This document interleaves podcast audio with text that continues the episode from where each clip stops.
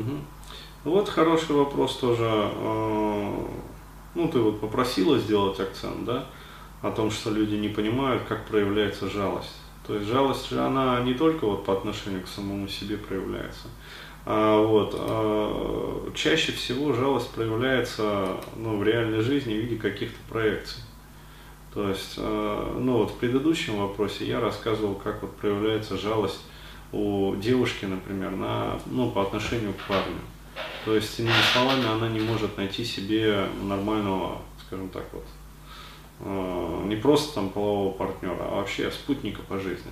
Вот, почему? Потому что она э, является заложником своей вот этой вот жалости. Да, то есть она думает, что она такая вот мать-героиня, сострадательная, да, такая-то. То есть э, вся вот э, готовая душа на распашку, там, готовая помочь, короче говоря, вот бедному несчастному парню, который вот за да, 20 тысяч работает в Москве и ничего больше делать не хочет. А на самом деле это, еще раз подчеркиваю, это созависимые отношения. А, вот, и, э, ну, как сказать, э, человека не, невозможно э, вытянуть из болота, если он сам этого не хочет. Вот, и здесь вопрос э, ставится не так, что как помочь парню, да, чтобы он все-таки вот оторвал задницу от дивана и начал зарабатывать хотя бы там 25 тысяч в месяц да, живя в Москве. А, вот, что она должна для этого сделать. А, вот, а вопрос ставится по-другому, то есть, а, собственно, какие мотивы тобой двигают да, в этой ситуации. Вот. Люди очень часто это не понимают, они думают, что жалость это вот только человек сидит и жалеет себя, вот, вот, вот, вот бедный, несчастный, короче, я. Нет, то есть, пожалуйста, это проекции, проекции, еще раз проекции, то есть а у жалости очень многоликое проявление. Вот, пожалуйста, следующий вопрос тоже, про жалость. Да, то есть как она проявляется уже на работе. То есть не в личной сфере, а вот на работе. Привет, Денис, мне 32 года, уже молодой человек пишет. Работаю в офисе, занимаю неплохую должность. У нас есть сотрудник, и он у меня в подчинении находится. Он все делает, но у него вообще ничего не получается.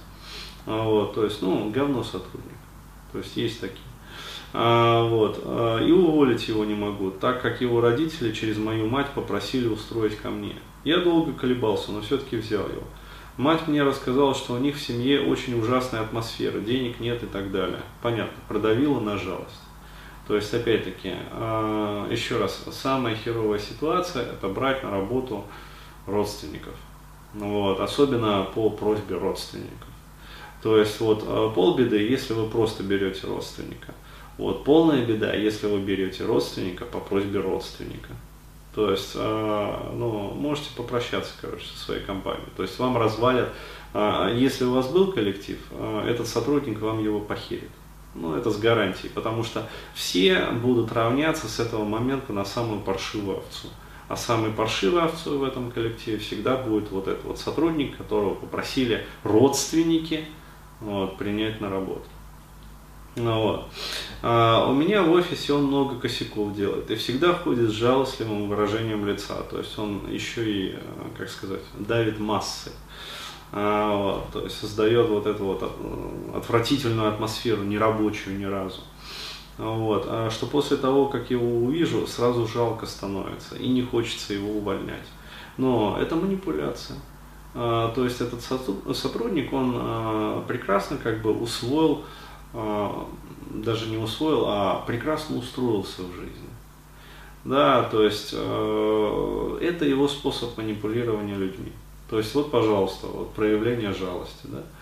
А, а вы, э, то есть его жалость резонирует с вашей жалостью, а, вот, плюс э, предрассудки, предубеждения, родственники попросили выбросить жалко, вот, и вот его жалость входит в резонанс с вашей жалостливостью, вот, и получается, опять-таки, э, созависимые отношения, но уже в бизнесе.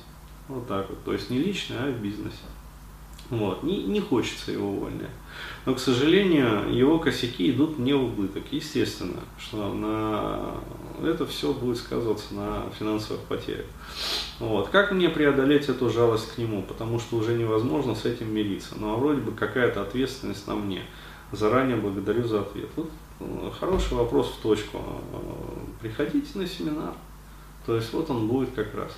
А, то есть еще раз, когда а, есть вот этот вот резонанс, да, то есть когда в человеке есть в самом вот эта вот жалость. Причем, еще раз прошу, ребята, не путать э, жалость, э, вот это вот э, негативное, неприятное чувство, э, да, э, ну, э, скажем, со способностью сочувствовать.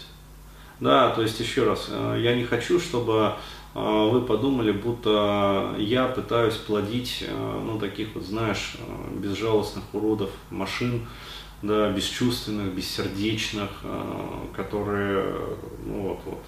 То есть, еще раз говорю, если даже вы принимаете сотрудника, если он делает один косяк, ну, простите его. Если он делает второй косяк, ну, сделайте ему выговор, вот, но оставьте на работе. Если он делает там третий косяк, ну лишите там, скажем, премии, там еще чего-то, еще чего-то. Ну, вот, но если он постоянно косячит, ну, с ним необходимо расстаться. То есть здесь уже, ну, какие могут быть эмоции? Здесь все очевидно. Вот, но из-за того, что э, он вот умеет так давить на жалость, то есть манипулировать да, этой жалостью, а вас в самих эта жалость есть, и есть вот эти вот предрассудки, вот, то его жалость входит в резонанс с вашей жалостливостью. Ну, вот, и, соответственно, получается вот такая вот ситуация. То есть на вебинаре необходимо э, будет эту вот э, псевдожалость из себя выкорчевать. При этом не нужно э, бояться, что вы станете таким вот железобетонным, бессердечным, э, как сказать, э, этим директором, сатрапом, тираном, да, который будет тиранить своих сотрудников. Нет, конечно. А вот, просто вы сможете э, ну, как, без сожаления, а вот, руководствуясь э, разумом, расставаться вот с такими вот сотрудниками, которые ну, откро- от- откровенно вредят вам, ну, вот, и не брать их больше на работу. Даже если родственники будут очень жалостливы вас об этом просить. Вот так.